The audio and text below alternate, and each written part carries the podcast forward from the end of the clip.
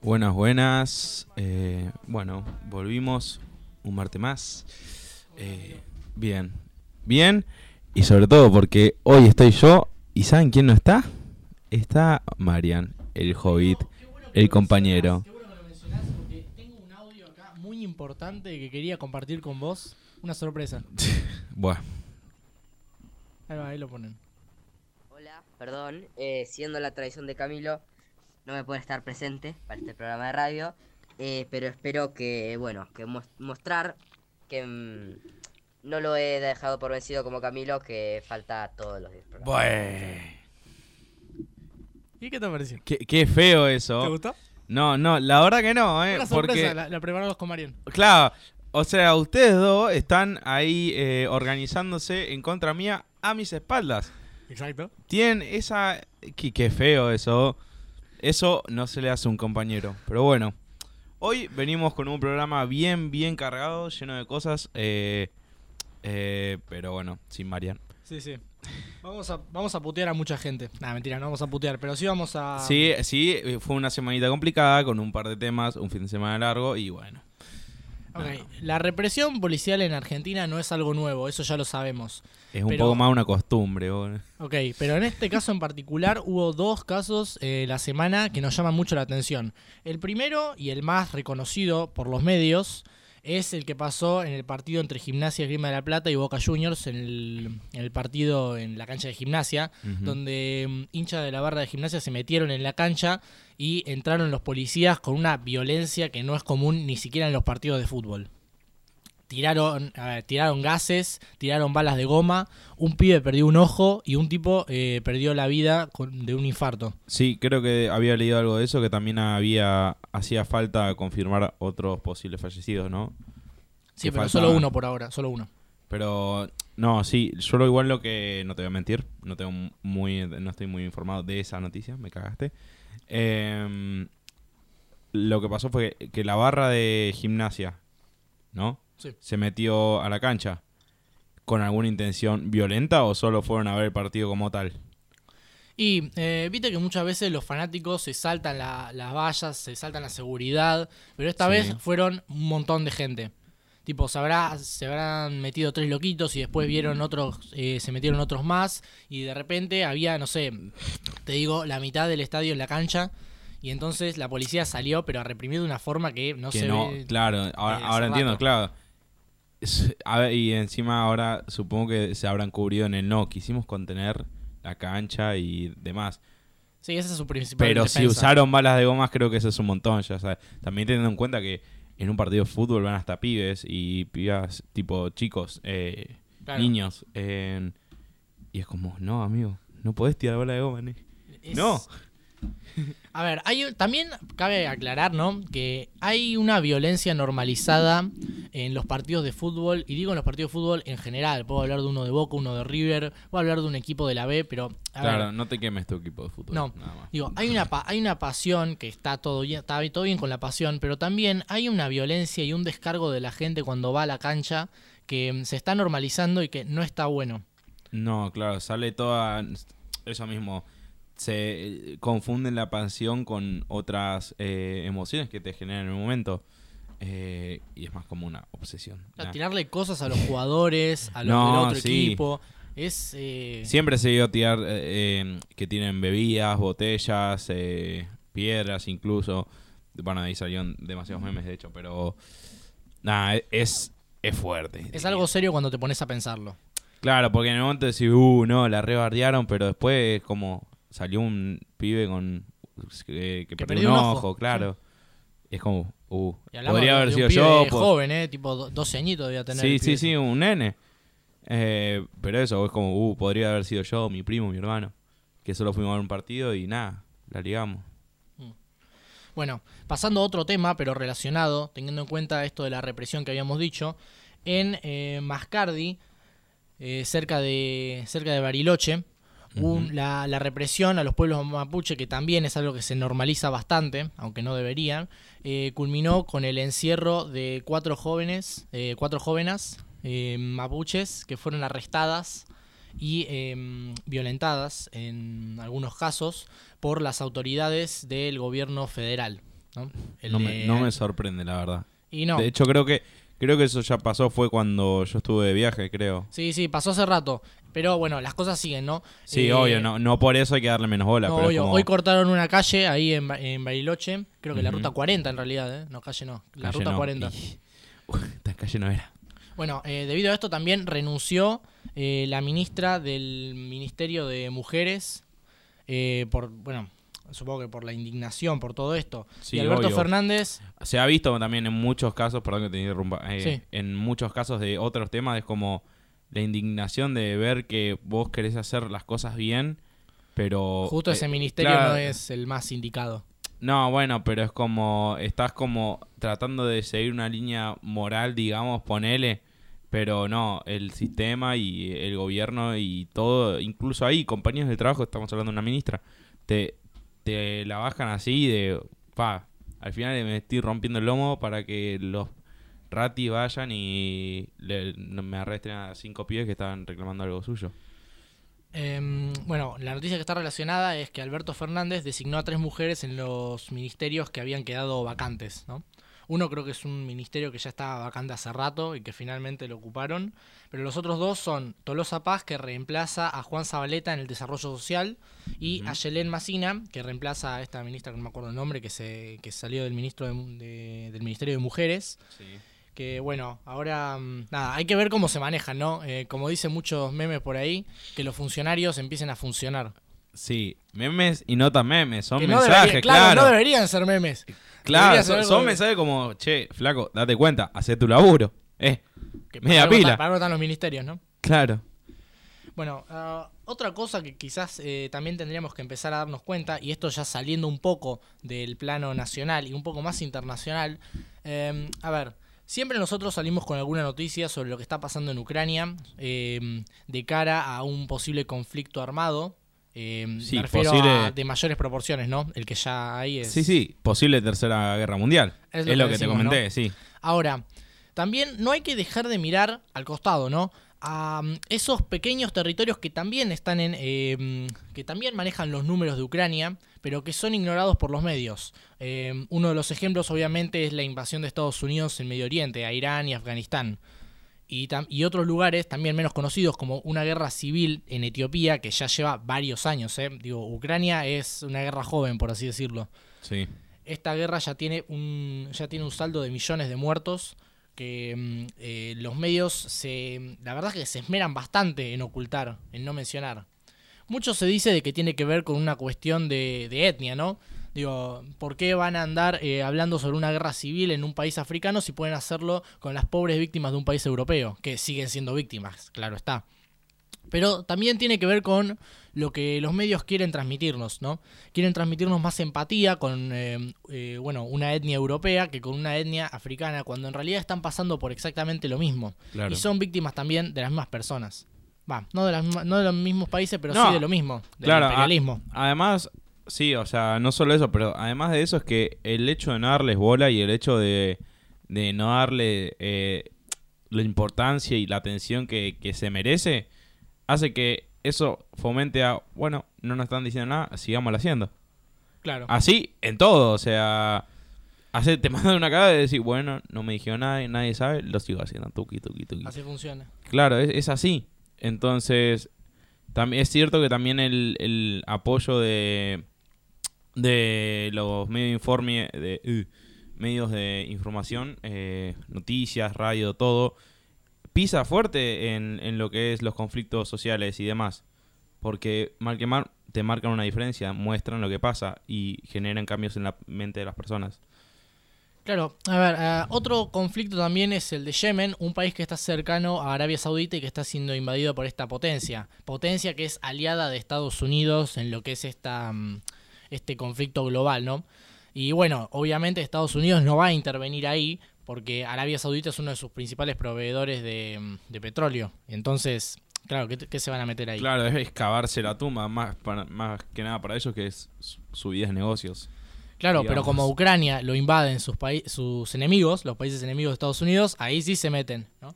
con Claro. la prensa. Ahí, ahí ves la, lo que prim, eh, Lo que prima. pri- lo- no, Lo que prima.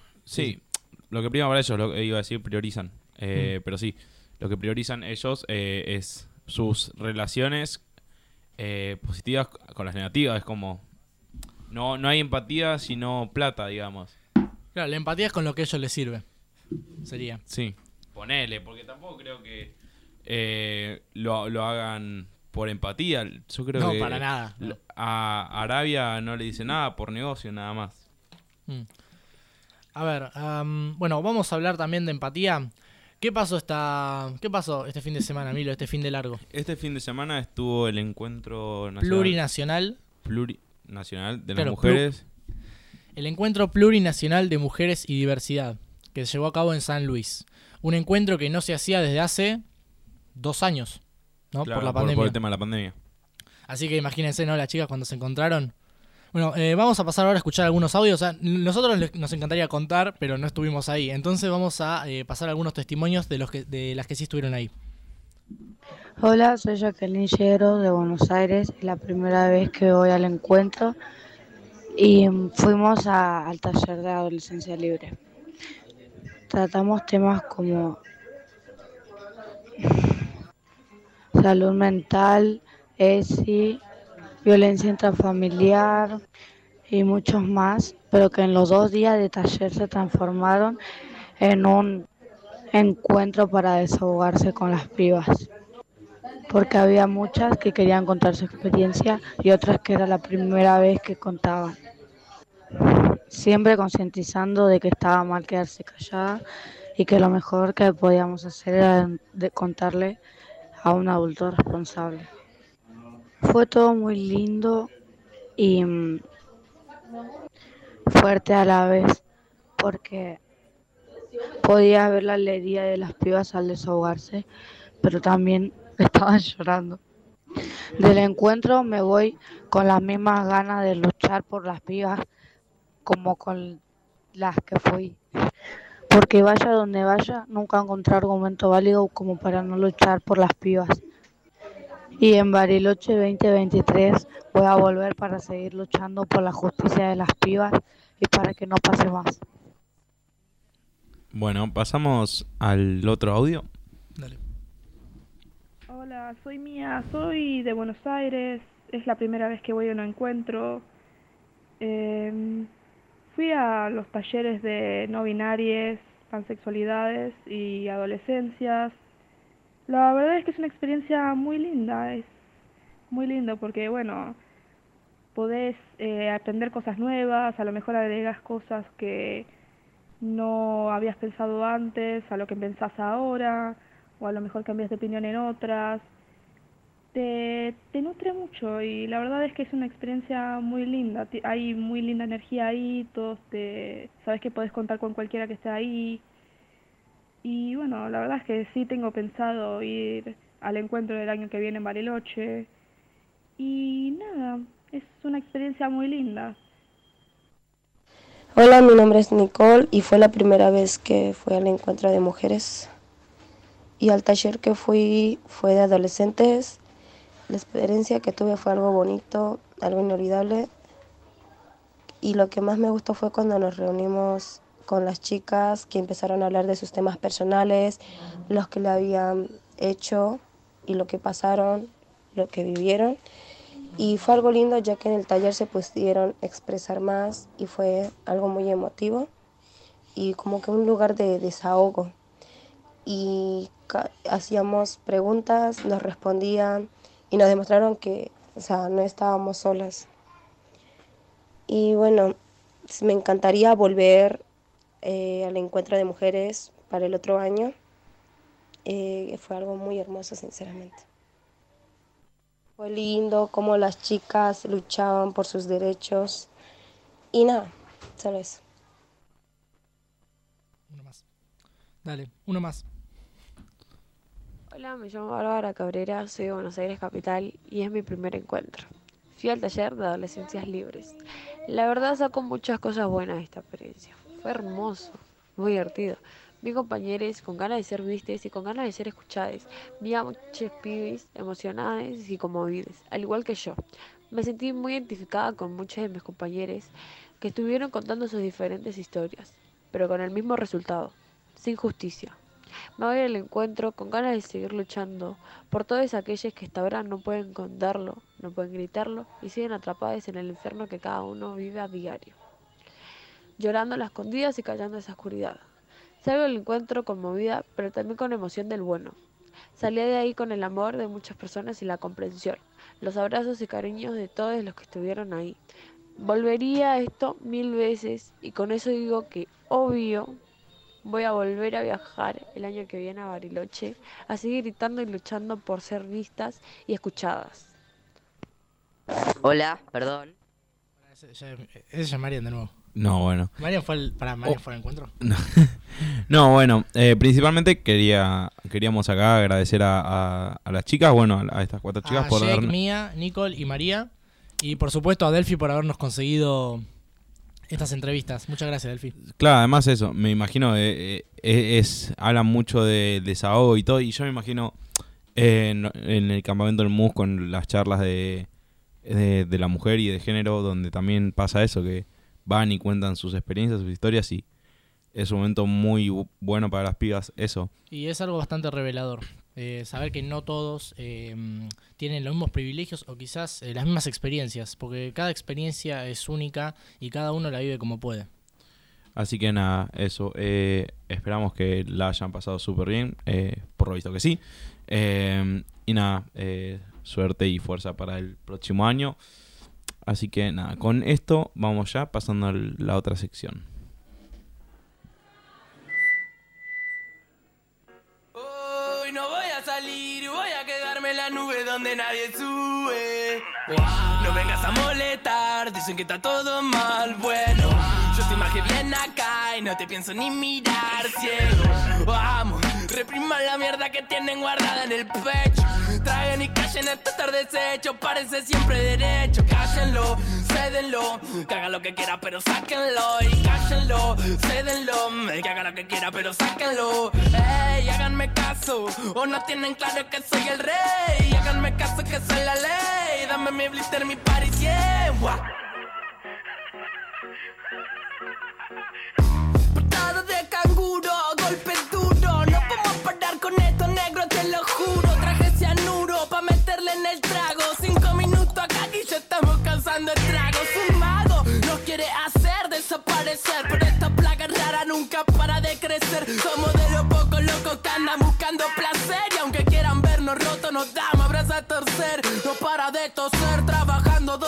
Horas. Cobra dos monedas al mes pa' mantener cuatro personas. Y no hable de meritocracia, me da gracia, no me jodas. Que sin oportunidades esa mierda no funciona. Y no, no hace falta gente que labure más. Hace falta que con menos se pueda vivir en paz. Mándale gas, no te perdás. Acordate dónde estás, fíjate siempre de qué lado de la mecha te encontrás. Dice what up, esto pega como coca. La gente baila loca, el cuello se disloca. De boca en boca. Sentí como te choca esa vaina, subió la nota. Salta como una pulga, empezó la purga. Largo todo fresco como un purga, ni quedé. Otra vez con sed, entre fiebres y migraña. Vuelvo a Che, Miro, ¿viste la nueva película que salió? No, papá, te estoy diciendo que no. ¿No la viste todavía? Y no. Estamos hablando de Argentina 1985, la nueva película con Darín y Peter Lanzani que habla sobre el juicio de las juntas. ¿Esa la viste? No, no la viste, ¿no? Y no, papá. Porque pensaba hablar de, de esa peli, ¿viste? Así para arrancar la sección. Bueno, con spoilers y To- todo. Igual, no Igualmente, spoiler porque es una claro, yo real, tuve, tipo- yo tuve ese debate con mi viejo. No puedes spoilear algo basado en la vida real. Es como que te spoileen eh, la Revolución de Mayo. Se hace una, una película sobre la Revolución de Mayo. Que te spoileen eso. Es como... No es spoiler. ¿Sabes lo que pasa al final, el 25 meses? ¿Sabes lo que pasa? No, pará, no me diga, boludo. No. Ok, ah, no, lo que quería contar de esta película es que me pareció por lejos la mejor película que va hasta ahora del año. La verdad, una de las mejores películas. Muy emotiva, muy buena, todo el público En cuanto al cine argentino, o tirás, te, te, man- te No, atreves a decir internacio- a- internacional, eh, al, internacional. cine, al cine mundial. Sí. No vi mucho cine mundial, pero sí. Cine mundial, cine tipo de actual, todo el mundo, negrito. claro, actual, digo, no, hasta ahora no vi ninguna película actual del 2022 eh, Na- internacional. nada, nada lo supera. No, te lo juro, muy buena peli, está muy buena. Eh, bueno, creo que había hablado hace un par de programas sobre esta peli, sobre lo bien que le está yendo internacionalmente hablando. Hasta está nominada al Oscar, creo. ¿eh? Y mm, como, vi- como bien indica la historia argentina, si una película tiene a Darín, es lo más probable es que gane el Oscar. Argentina hablamos. Es ¿no? como, es como, ¿cómo es? Una, una cábala. Claro, Darín es cábala. bueno, eh, nada, les recomiendo mucho ir a ver Argentina en 1985. Está muy buena. eh, ¿Sabes en qué cines está? Porque tengo entendido que no están todos los cines. Bueno, el Atlas de Caballito lo conoces, el ex Village, Sí, está en ese. Y también en el Gomont, que está acá a la vuelta. sí. Y creo que más barato en el Gomont. Pero eso, no es, no es una película que se pase por líneas más comerciales como Hoyt, Cinemark. Y no eh, tenés eh, Prime Video, Plus. porque va a salir en Prime Video. Sí, porque además creo que la, la, La produjo. la produjo Sí. Prime Video. Eh, Ahí la pueden ver. pero no, tengo hago un programa de radio gratis. No tengo un... Bueno, no importa. Eh, para los que no saben muy bien de qué va, cuenta la historia de Julio Estracera, que era el fiscal designado durante la dictadura eh, que mm, transcurrió desde el 1976 hasta 1983. Bueno, eh, la historia de Julio Estracera, de cómo armó un equipo para mm, de- poder denunciar, para poder probar que fue un que fue todo un sistema que, mm, bueno, eh, que para básicamente evitar que los militares pudiesen decir que no sabían nada de lo que estaba pasando, que los hacerse desaparecidos nosotros y estar libres. Cosa Claro. que, por suerte, lograron probar que fue algo a nivel nacional y que no, no podían simplemente decir, ah, no, yo no sabía. Correcto. Bueno, está muy buena, eh, véanla. Me, me encanta, me encanta eso. Está muy buena. Véanla. ok, bueno, em, eh, ah, sí, me acabo de acordar. No, no tuvimos suerte con subir eh, así en, en vivo el programa anterior. Un problema, eh, igual está subido a YouTube, así que ahí Y a, a. Spotify, Pero bueno, ¿sí o no? eh, sí, a Spotify también. Muy bien, muy bien, muy A bien. ver, ah, una cosa que, mm, que nada, que me llamó la atención de la bueno, del programa pasado es que yo hablé de los documentales, ¿no? Sí. Entonces Milo me cuestionó que capaz los documentales no eran em, cine como tal. Eso la verdad que más que enojarme me hizo pensar. Es Entonces- que, a ver, yo No, no, no, sé, nunca vi un, un documental de Nachio exhibido en la pantalla grande. ¿Estás seguro? No que yo, que yo recuerde, no. Quizás porque ¿Y, por y lo quién menos iría iba a ver un documental de pingüinos a la pantalla grande? No sé. bueno, no todos los documentales son de pingüinos. Bueno, no, pero te estoy dando un ejemplo, digamos. A ver, un ah, si ejemplo, pasaran un ejemplo el- típico de Nachio que, que los pasan a las 3 de la mañana. Pasa que los, los documentales ahora tienen otro, otras vías para llegar al público, ¿no? Sí. Tienen YouTube, eh, tienen las, eh, bueno, tienen Netflix y tienen Amazon para pasarlo. O sea, hay muchas formas de ver documentales. No son, eh, no es mucha costumbre que pasen documentales en la pantalla eh, grande de los cines, ¿no? Por eso. Los cines decís- están más reservados a cine comercial, ¿ok? Y los documentales, como bien dijiste, no son muy comerciales. Sí, Pero, son informativos. Claro, en las pantallas de los principales festivales de cine de todo el mundo pasan documentales todo el tiempo. Pero eso, eso cuando es un par de días al año. Sí. Pero después. Bueno, es lo que te digo. Antes de que existieran las cosas, eh, ¿cómo se llama? Las plataformas de streaming, los documentales se pasaban o por televisión o por el cine. Mm, inchequeable. Yo nunca vi, eh, no sé, no, no- Y porque no naciste antes de 1970, por eso. Y bueno, pero yo te estoy hablando de mi concepto de lo que es cine para mí, siendo alguien que nació en el siglo XXI. Qué bueno que lo mencionas, porque para hacerme la pregunta si el documental es cine o no, primero tuve que hacerme una pregunta más importante, o bueno, más básica, que es ¿qué es el cine? y sobre eso me voy a centrar hoy. Bueno, llegó Aristóteles. Bueno, am, para responder la pregunta de si el documental es cine o no, primero voy a em, dar ejemplos, o por lo menos voy a explicar qué es el cine como concepto, según mi opinión, según em, los críticos. tu opinión ver, la- inchequeable. según la crítica especializada. No, sí, la chequeé yo. según la crítica especializada y según la opinión ¿no? de alguien más que voy a mencionar más adelante y que yo considero que tiene méritos suficientes para dar una opinión bastante importante con respecto a este tema. Primero vamos al diccionario, ¿no? Ah, el cine tiene dos definiciones. La primera Uy. es establecimiento destinado a la proyección de películas, ¿no? Que es lo que se entiende por cine como lugar.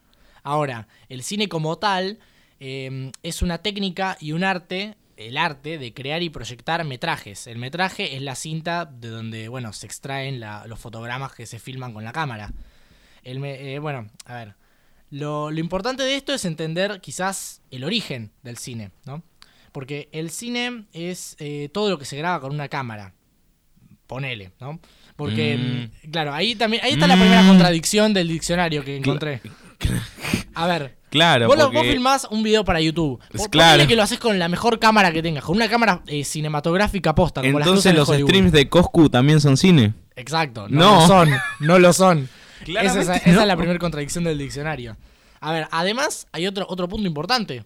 Hay películas filmadas con celulares que se, eh, que se estrenan en los principales festivales de cine del mundo. O sea, las películas, aunque no se filmen con una cámara cinematográfica, y las cosas eh, que se filman con cámaras cinematográficas, no todas son cine, ¿entendés? Hay una contradicción ahí. Sí. Entonces, el cine va más allá de lo que se filme con una cámara cinematográfica. Sí, hay cosas que no se filman. Por ejemplo, las películas animadas.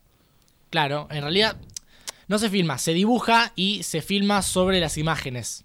Con Eso allá en el 1400. Ahora es todo por computadora. No todo, pero sí, es bueno, verdad. la mayoría. Claro, pero bueno, las películas animadas, muchas son consideradas cine, ¿no? Entonces, ¿qué podemos llegar a considerar cine? Ok, creo que la mejor forma de entender esto es ir hacia sus orígenes, a los orígenes del cine. A ver, el cine vio la luz, la cámara y la acción, mal chiste, el 28 de diciembre de 1985, fecha en la que se estrenó al público las primeras producciones de cortometrajes, porque eh, los largometrajes de hora y media no, so- no eran recurrentes en los inicios del cine, eran solo metrajes de un minuto. Claro. A ver, eran producciones de los cortometrajes que habían filmado los hermanos Auguste y Louis Lumière, los hermanos Lumière, los creadores del cine. A ver, en un café de París, en Francia. A ver, en un principio no se consideraba al cine como un arte, sino simplemente como un mero entretenimiento, como un concepto en realidad, un concepto científico. El cine era lo que se filmara con el cinematógrafo. ¿Qué es el cinematógrafo? Es lo que hoy conocemos como cámara, pero en ese momento se le decía así. Claro. Y de ahí la definición de, Cine. de diccionario. Exacto. Pero bueno, esto va más allá, porque como dijimos, esto no era considerado arte, era solo eh, filmar cosas. De hecho, eh, surgió el documental antes de que existiera el cine como concepto de arte. O sea, eh, ya se Mm. usaba antes la idea de documental, más como noticiero en realidad, pero después se empezó a usar como documental. Es decir, antes de que el cine fuese un arte, es decir, antes de que fuese un concepto, ya era un documental. Entonces, el cine entra dentro del documental. Ahí respondo, eh, digo, el documental entra dentro del cine. Ahí respondo tu- tus dudas, Milo. No sé, no, no me cierra. En todo caso, el no, el cine entrará adentro de lo que es documental. Claro, Porque vino antes. Es como, es como lo del huevo y la gallina. Claro, podés, documen- podés documentar no necesariamente filmando, podés documentar con un libro, podés documentar con una investigación, podés documentar con un montón de cosas. Ahora, el cine entra dentro del documental y el documental entra dentro del cine. Está buenísimo. No, Es bueno. buena, es buena. Es confuso, pero es bueno. Es raro. ¿Qué quiere decir? Ok, ahora, vamos a lo importante. ¿Cuándo nace el cine como arte, ¿no? Como el arte de crear ficción. Porque ahí está la clave que, que separa el documental del cine de ficción. Sí. Cuando no estás filmando algo de la vida real, cuando estás actuando, cuando estás creando una historia. Bueno, vamos al año 1896. eh, 11 años después de la- del nacimiento del cine, se proyecta Le Feu aux Chocs, o El Hada de los Repollos, ¿no? En, en- en- ¿Por, en por qué no, por qué no empezabas por ahí? El Hada de los Repollos. Es un cortometraje de un minuto que se puede encontrar en YouTube, que está considerado el primer metraje de ficción de la historia del cine. ¿Ok? Esta es la primera ficción del cine. Se llama El Hada de los Repollos y dura un minuto. Eh, la primera vez que se hace uso del cinematógrafo para contar una historia de ficción. Está, eh, esto está dirigido por Alice Aida Antoine Guy, que fue la primer cineasta de la historia. ¿Escucharon eso? La primer cineasta de la historia fue una mujer, no un hombre. Eso, Aguante. Eso va, a ser, eso va a ser importante más adelante. Ella está considerada la madre del cine. Y aunque parezca algo obvio, hay que aclarar que este título se lo reconoce recién, ahora, hace un par de años, cuando se la descubrió a ella. Porque resulta que todos, todos los proyectos que ella hizo, todos los cortometrajes, además de la de los repollos, que fue el primero, se los em, fueron en realidad eh, para su jefe, ¿no? Todos los méritos fueron a su jefe, que también era su esposo. Ah, O sea, no se la- a ella no se le reconoció nada. Ok, si, Claro. ella no se le reconoce, eh, si ella no se le reconoció nada, ¿a quién se le reconoció el- el- la invención del cine? Al hombre de la casa y de la mano en coche. No, a alguien más conocido que él. Bueno. Marie Georges Jean Méliès o Georges Méliès fue un ilusionista y actor considerado el padre del cine. ¿Eh? Tenemos la madre y el padre De del hecho, cine. creo que está. Hay una película sobre eso. Sí, Hugo del 2011. Sí, aguante. Esa película es buenísima. Eh, véanla, está muy buena. Bueno, am, Georges Méliès está considerado el padre del cine. Él era un, un ilusionista, un mago, básicamente. Un actor de teatro que eh, descubrió, medio por casualidad, que si cortás la escena en un punto y corres los objetos del lugar, al iniciarla de nuevo, vas a notar como una especie de cambio, como algo mágico, Sí, básicamente. una ¿no? edición, lo Dale. que sería hoy día. Un Dale, corte. Básicamente descubrió el montaje. Exacto. Sí. Medio por accidente, pero lo, desc- lo Descubrió descubrió. Photoshop. Básicamente, sí. A ver, él popularizó el crear obras de ficción. No fue el primero, sino que fue el más conocido. A ver, con el cinematógrafo creó un montón de películas, nos dejó unas obras bastante importantes, como por ejemplo eh, El viaje a la luna, que es la primera obra de ciencia ficción de la historia. Eh, está bastante buena, también la pueden ver en YouTube. Está- eh, es interesante cómo concebía la gente el viaje a la luna previo a que viajaran a la luna realmente. Sí, y de ahí sale la famosa imagen de la luna con cara, con el cohete en el ojo. ¿No? Sí, correcto. Muy bien ahí, Milo, muy bien ahí. ¿Viste, viste, papá? Lo Bueno. que se aprende con el cine comercial. Eh, Uh, no es comercial. Bueno, sí, es, eh, es ficción. Ah, ya sé, eso lo podemos ver después. Eh, comercial versus arte, esa me gusta, ¿eh? Lo vamos a tratar más adelante. Ok, con estos dos personajes, con Alice Guy y con Georges Méliès, surge la idea de cine como un arte. ¿Arte de qué? El arte de contar una historia mediante el uso de imágenes. Recordemos que el cine todavía era mudo en ese momento. O sea, se quedó, como quedó definido como el arte de contar historias con imágenes. Más adelante podría eh, transformarse esa idea como el arte de contar con imágenes y sonido. Pero bueno, Claro, lo audiovisual, no solo lo visual. Exacto. En un principio se contaban historias con imágenes. Y eso fue el cine, bueno, hasta la invención del sonido. Pero ahora, el cine como forma de entretenimiento y producto comercial tampoco es cine como tal, porque no, no es arte. O sea, se considera al cine comercial como entretenimiento, como, lo, como proyecciones. No de sé, metrajes. para mí, para mí la escena final de Endgame de con todos los Esperá, esperá. de Avengers, No eso digo es arte. No digo eso. Lo que digo es que el cine comercial, como no es arte, está considerado como lo consideraban los hermanos Lumière, como simples proyecciones de metraje. Como Ujú. podría ser un video de YouTube, que también es una proyección de un metraje, Claro. como la animación, también es la proyección de un metraje.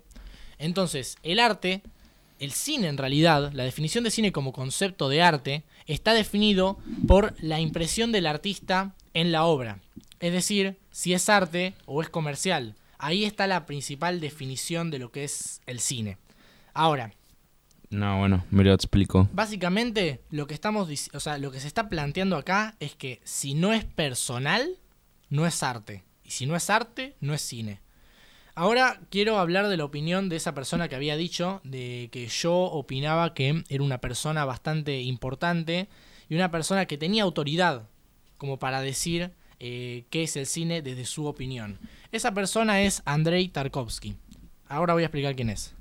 Andrei Tarkovsky fue un director de cine y escritor nacido en la Unión Soviética en 1932 y con solo siete largometrajes en su filmografía, siete películas nada más, está considerado el más grande cineasta de la historia, por la carga filosófica, existencialista y potencia visual de sus imágenes.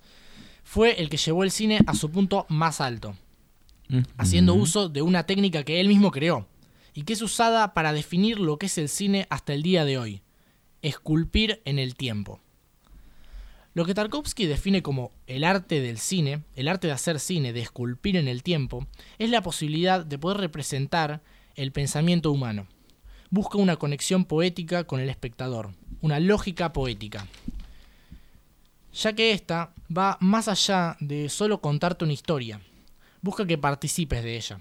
La conexión poética eh, básicamente le confiere mayor emotividad y estimula al espectador, ya que lo hace parte de la experiencia, al no contar todo literalmente. Es decir, no te lo cuenta todo, sino que deja una parte para que vos hagas tu propia reflexión, con tus propias experiencias y con tu propia cabeza, puedas rearmar una película, puedas ser partícipe del arte de hacer cine. Y es una comunicación entre el artista y el espectador.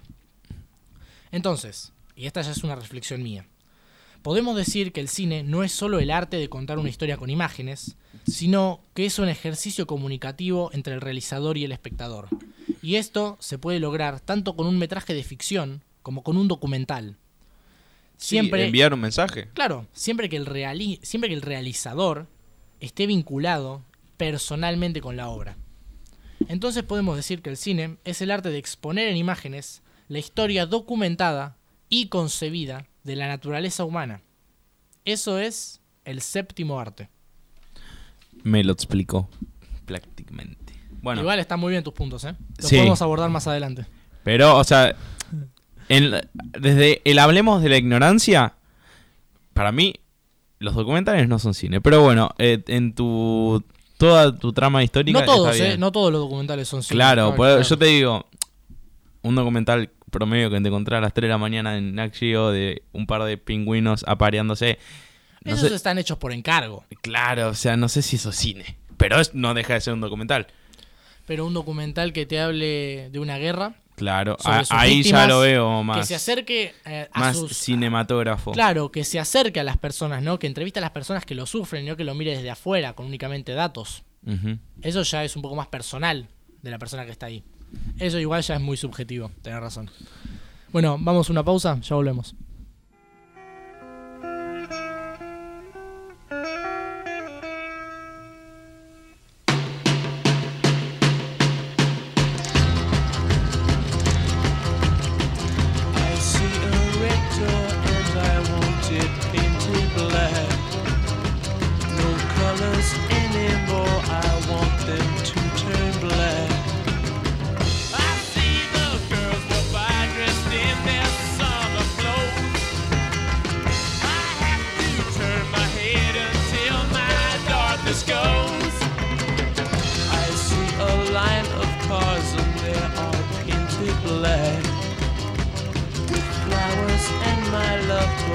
Never to come back.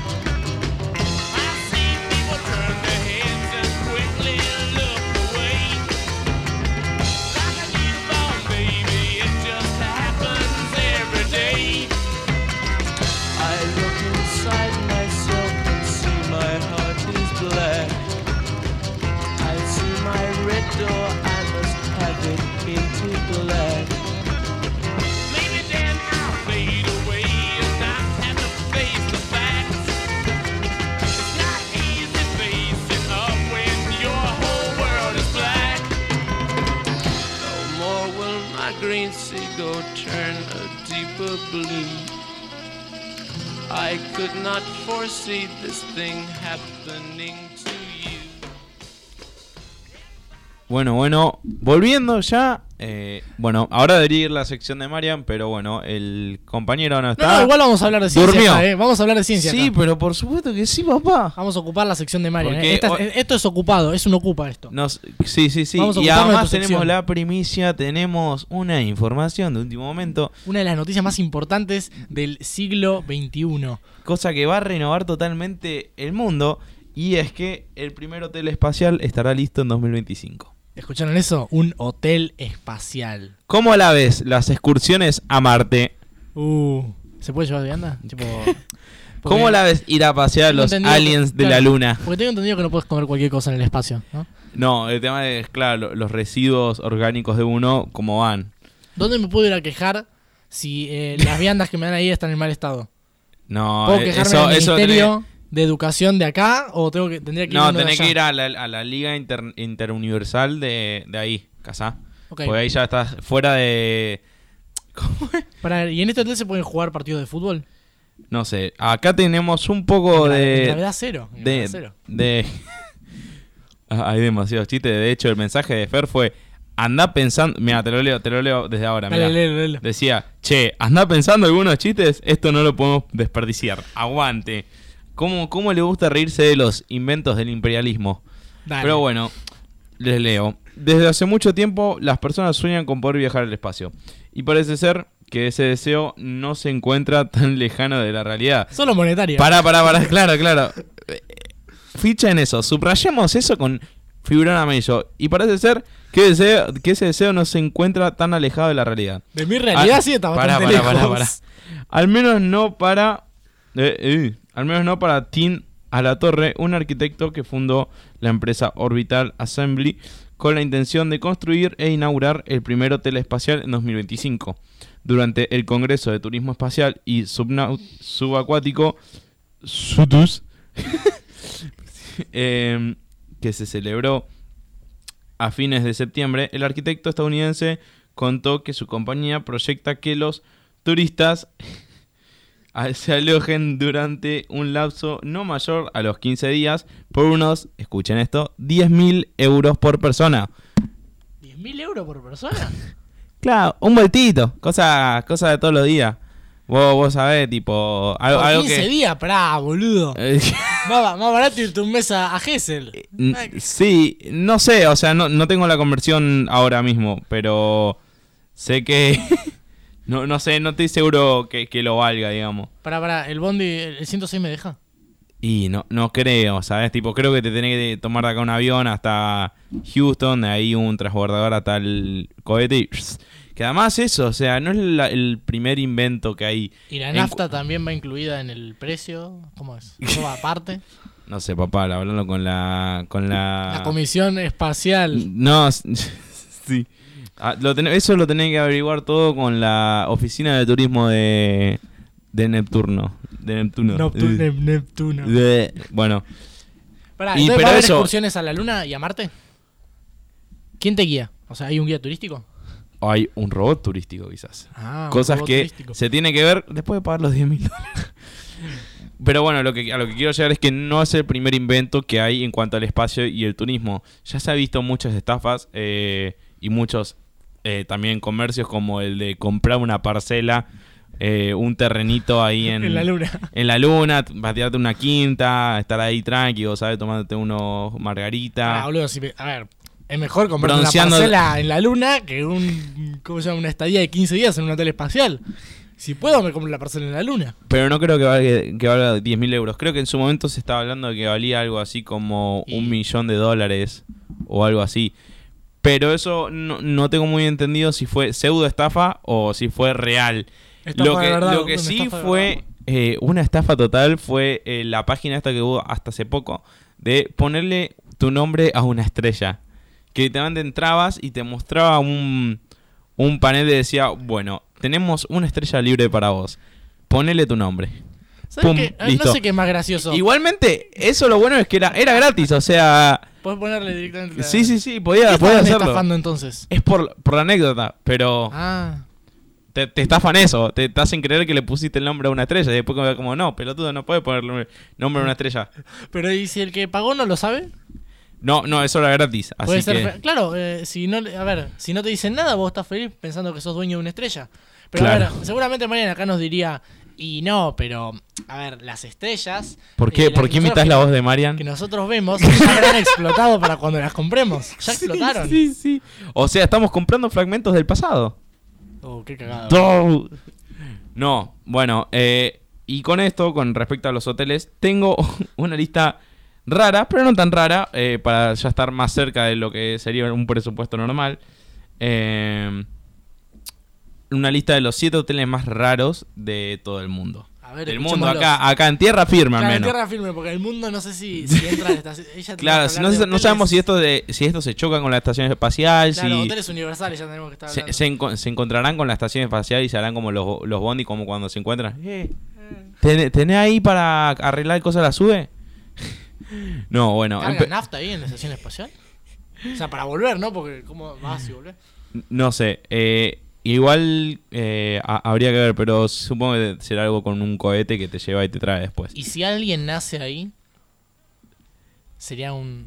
¿Cómo sería? Un extraterrestre. Hay, hay un vacío legal. ¿Sería un extraterrestre? Hay un vacío legal, pero déjame continuar. Bueno, está bien, dale. En primer lugar tenemos Jumbo Stay Hotel, Estocolmo, Suecia. ¿Quién dijo que los aviones, eh, que en los aviones se duerme incómodo? Este hotel de la red Hosteling Internacional está construido en un Boeing 747-200, un avión de pasajeros de dos pisos, ubicado en el Aeropuerto Internacional de Estocolmo. Tiene 25 habitaciones, solo una tiene baño privado, televisión, wifi y aire. Eh, A ver, espera, espera, espera. La idea de viajar, de ir incómodo en un avión durante 20 horas para irte a la loma del orto es eh, llegar al lugar y estar más cómodo. Vos me estás diciendo que no solo es el viaje, sino que además cuando llegás también tenés que dormir en un avión. La vista, como no podía ser de otra forma, es la vista a las pistas de la- del aeropuerto. Ah, no, igual a esto aclara que este hotel está pensado como los hoteles o los hosteles que están enfrente de las estaciones de, de bus y eso que son para la gente que tiene que hacer escala. Ah, que muchas veces la escala es un día entero, entonces eh, tiene un precio relativamente económico. En segundo lugar tenemos el Palacio de Sal en Uyuni, Bolivia. Uyuni o Uyuni, no sé cómo se pronuncia. A orillas del majestuoso Salar Uyuni, eh, uno de los lugares más bellos de, Sudam- de Sudamérica, es el primer hotel del mundo construido íntegramente con sal. Las paredes, las sillas, los techos y las mesas están hechos con cloruro, de so- sódico. La idea del creador, Juan Quesada Balda, fue construir un lugar que no rompa con el equilibrio de la naturaleza del mar de, de sal boliviano. El hotel de cuaren- eh, 4.500 metros cuadrados tiene 30 habitaciones con formas de iglú y todas las comodidades. ¿Sabes qué me hace acordar al, al ese de Willy Wonka que le pidió a Willy Sí, Wonka que el, un Palacio de chocolate, chocolate, sí. Más o menos, sí. Esto en vez del calor lo que lo hace cagar es una buena lluvia. Un buen diluvio y se te diluye toda la sal. Aunque hay que, claro, aunque hay que decirlo, esa prueba de caracoles. Sí, mal, mal. Esa prueba de, de caracoles, bichos horribles que te... Claro, bichos, eh, porque los caracoles no son los únicos que le hacen mal la sal, hay muchos bichos, es como antiplaga, ¿viste? Sí, y también si nos vamos al- a, los términos eh, eh, religiosos, también antidemonios, eh, incluso antivampiros, creo. Eh, Para mí lo hicieron pensando en eso, ¿eh? Sí, sí, sí. No, no me sorprende. En, en Sudamérica, con toda la cantidad de bichos, gualichos y chamuco que tenemos. Si pudieses hacer un castillo con comida, ¿con qué lo harías? Creo que con papas fritas. Es buena eso, yo lo haría con carne. No, pero se sangra todo, tipo churrea. No, no tiene sentido. En tercer lugar tenemos Das Park Hotel en Ottejein, Australia. Austria.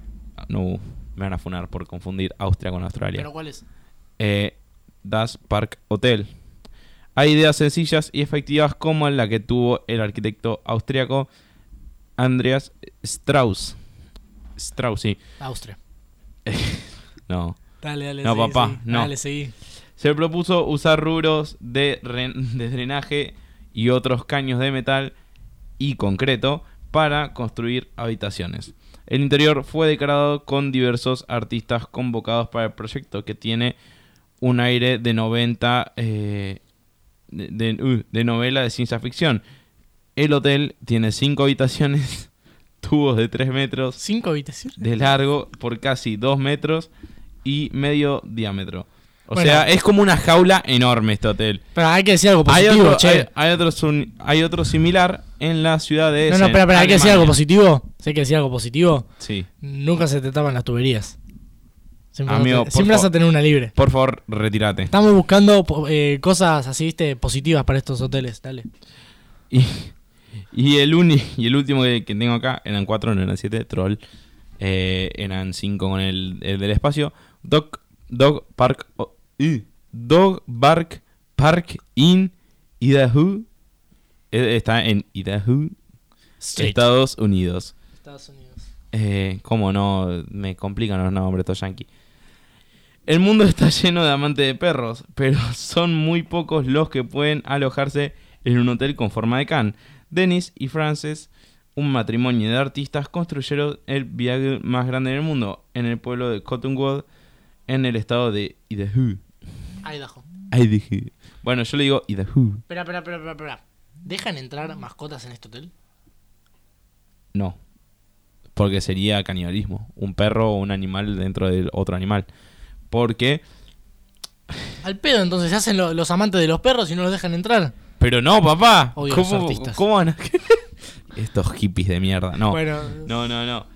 Este hotel cuenta con camas sencillas y cómodas, la atención personalizada de sus dueños y un espacio en la cabeza del perro hotel caracterizan este bed y breakfast particular. ¿Sabes que mm, me suenan mucho los proyectos que hacían Phineas y Fer en sus... Sí, sí, eh, es que es lit- literalmente la imagen es un perro enorme donde vos te metes y dormís ahí. Después voy a investigar porque me parece que vi un capítulo de Phineas y Fer donde hacen eso. Hay un perro metal enorme. Por eso. Donde Bueno, se pueden meter. Pero bueno, sí, no, no, que está, está inchequeable lo tuyo. Está bien, muchas Pero gracias, bueno, con eso cubrimos un- unos 5 minutos de, de ciencia porque me parece algo un aporte totalmente importante A la hacia- comunidad científica. A la comunidad científica y, y bueno, y al turismo para los que quieren probar cosas nuevas. Igualmente, creo que podríamos seguir extendiendo esta sección eh, de hoteles eh, o lugares raros para ver en otros programas, eh, ya que hay un montón, hay de morgues, submarinos y demás. Ahora ya con mi sección, digamos, con más algo más personal, eh, quería pasar a dar un par de noticias. eh, que por ejemplo, eh, este 4 de octubre se estrenó oficialmente el Overwatch 2, que se venía esperando hace una infinidad de tiempo con eso, con muchas ganas, muchas ansias. Y tengo entendido que por tiempo limitado va a ser gratis eh, en Steam y de otras plataformas. A ver, contá un poco sobre el Over- Overwatch 1. A ver, para un poco de contexto. Eh, el Overwatch 1 cumple eh, con muchas expectativas, eh, no expectativas, no, con muchas características del estilo de juegos de shotgun y fantasía, eh, al estilo de Paladins, al estilo, en cierta forma puede llegar a parecerse a LOL, eh, pero este ma- es más en primera persona, con personajes, eh, distintas habilidades, armas y demás sí tiene su lore, tiene su propia línea temporal que si quieren ver, hay muchas personas que lo resumieron, muchas personas que, que te dicen la historia completa de Overwatch. Pero bueno, aquí tenemos una segunda parte muy, esperada, muy esperada por los fanáticos. Yo igual, en lo personal, no, está, no, no soy tan fan de esto porque bueno, no me corre la PC. Pero bueno, otra noticia más que teníamos, que tenemos, es que ya se confirmó eh, la fecha de estreno para el, nuevo juego de Harry Potter, Hogwarts Legacy, eh, que nosotros ya teníamos eh, conocido, fichado, un juego de Hogwarts, eh, que era el de celular, que, era- que es bastante bosta. El, Pe- el Mystery, ¿no? Sí, Hogwarts Mystery. Yo lo jugué un rato a ese, pero me hinchó las bolas. Bueno, pero este nuevo Hogwarts está hecho con un motor gráfico espectacularmente excelente, o sea, es hermoso. ¿Tipo de Play 4? Mm, tipo, creo que, de hecho creo que es el mismo motor gráfico que utiliza GTA V. Ah. O el que le sigue. Em, entonces, se va a ver perfectamente bello. No solo eso, que también le pasa, el- yo creo que le va a pasar el trapo a un montón de juegos, ya que va a ser un juego donde vos te puedas hacer tu propio personaje, vas a tener que aprender hechizos, eh, obtener tu casa, eh, aprender pasiones y demás para eh, poder ser un buen estudiante, recibirte o tranquilamente seguir más la línea de aventura estu- e investigar todo Hogwarts a fondo o mismo enfrentarte con otros magos, brujas, eh, goblins eh, y monstruos del mundo exterior. Pero no hay un, un- ¿cómo se llama? Una historia lineal que tenés que seguir No, obligatoriamente. es, es un elige tu propia historia. Ah, está buenísimo. Sí, por eso... ¿Y te eh, podés, para, podés elegir meterte en un centro de estudiantes ahí en Hogwarts? Y probablemente. Eh, ¿En lo que se está viendo es que, gracias a Cristo, es gratuito, va a ser gratuito. Y lo más divertido de todo, no solo que es hermoso, seguís tu propia historia, que te creas a vos mismo, a tu propio personaje, sino que es de mundo abierto. Es decir, puedes entrar a cada callejón y a cada rinconcito de, de Hogwarts, siendo un castillo enorme que ni siquiera en las películas y en los libros se detalla totalmente. Incluyendo que se puede salir de Hogwarts. Puedes ir a- al pueblo Hogsmeade y demás. Eh, y ¿Y en al este bosque? hay al bosque también, al lago negro. Y todas esas partes de la película que no se le pudo dar tanto detalle. ¿Decís que es gratis? ¿Dónde? Eh, va a estar en Steam eh, y en la página oficial del juego. Lo, lo más piola, creo yo, eh, en, mi, en mi opinión, es que dentro del juego vas a poder moverte y movilizarte con escobas o animales fantásticos. Como un pegaso eh, o un hipogrifo. eh, y, o bueno, eso, una escoba. O ¿Y sea, un es- dragón? ¿Un dragón? Puede, puede ser, o sea, no, no está, no está chequeado eso, pero yo creo que tranquilamente podría ser. Porque en el tráiler va con un hipogrifo, así que está, está God. Eh, la fecha de estreno es para el 10 de febrero eh, este, del año que viene, 2023. Eh, y bueno, nada, pero, pero, pero ya esto más para los más fans del anime y demás. Dos noticias más. Se está, se confirmó que está en etapa de producción un, ¿cómo es? Un anime eh, sobre el juego Genshin Impact, siguiendo su lore, eh, del cual no estoy muy informado porque lo mismo no me corre la PC y no puedo jugar, pero bueno, eh, lo mismo. Si o sea, vos- una adaptación. Claro, es como lo que hicieron con Arcan. Arcan, sí. Bueno, lo mismo. Van a contar en un anime la historia de, uh, de Genshin Impact. Y otra noticia más para los fanáticos del anime. eh, se está echando en producción y terminando eh, un juego realizado por fans de SAO, Sword, eh, uh, Sword Art Online. Un anime que tuvo mucha repercusión, salió en películas últimamente, a mí me encantó. Y lo que es este juego prácticamente es seguir, es hacer el mismo juego que se menciona y se ve en, en el anime, que es un juego de realidad virtual, eh, donde, de temática de fantasía, donde puedes seguir tu propia historia, eh, eh, hacer misiones y es de mundo libre, online y demás. Lo más bueno es que también va a ser gratis. eh, principalmente tenés que usar la, la página, o sea, lo vas a conseguir en la página de BRChat. Porque la idea es, que también está hecho para jugarlo en realidad virtual, como el original. Eh, y eso, como es un juego realizado por eh, fanáticos, lo están haciendo por, por, amor, por amor al arte, entonces no va a costar nada. Y eso, y no solo tiene que ten- tenés que tener sí o sí el Oculus y eso para jugar, sino que eh, puedes jugarlo desde la PC tranquilamente. Y lo que se estima es que esté eh, disponible ya para eh, finales de octubre. Así que va a ser un boom enorme. Em, vamos a, voy a ver, principalmente yo, voy a ver si lo puedo instalar en, mi cafetera. Pero no, este también es un juegazo hermoso e increíble que los que ya conocen el anime saben de lo que hablo, que igual va a estar basado en, el- en la primera temporada, en, el- en ese mundo de medieval de... Ahora mismo no me acuerdo ni ver, pero era eso. Entonces nada, eh, esas son las noticias en cuanto a juegos eh, y demás de esta semana. Vamos ya finalizando. Eh, no sé si Fer, vos querés decir unas últimas palabras antes de que nos manden al gulag. No, me pareció bastante interesante. Eh, confío en vos, en tu criterio para estos juegos. Seguramente van a estar muy buenos. Muy bien, muy bien. Porque no tenés por qué desconfiar, papá.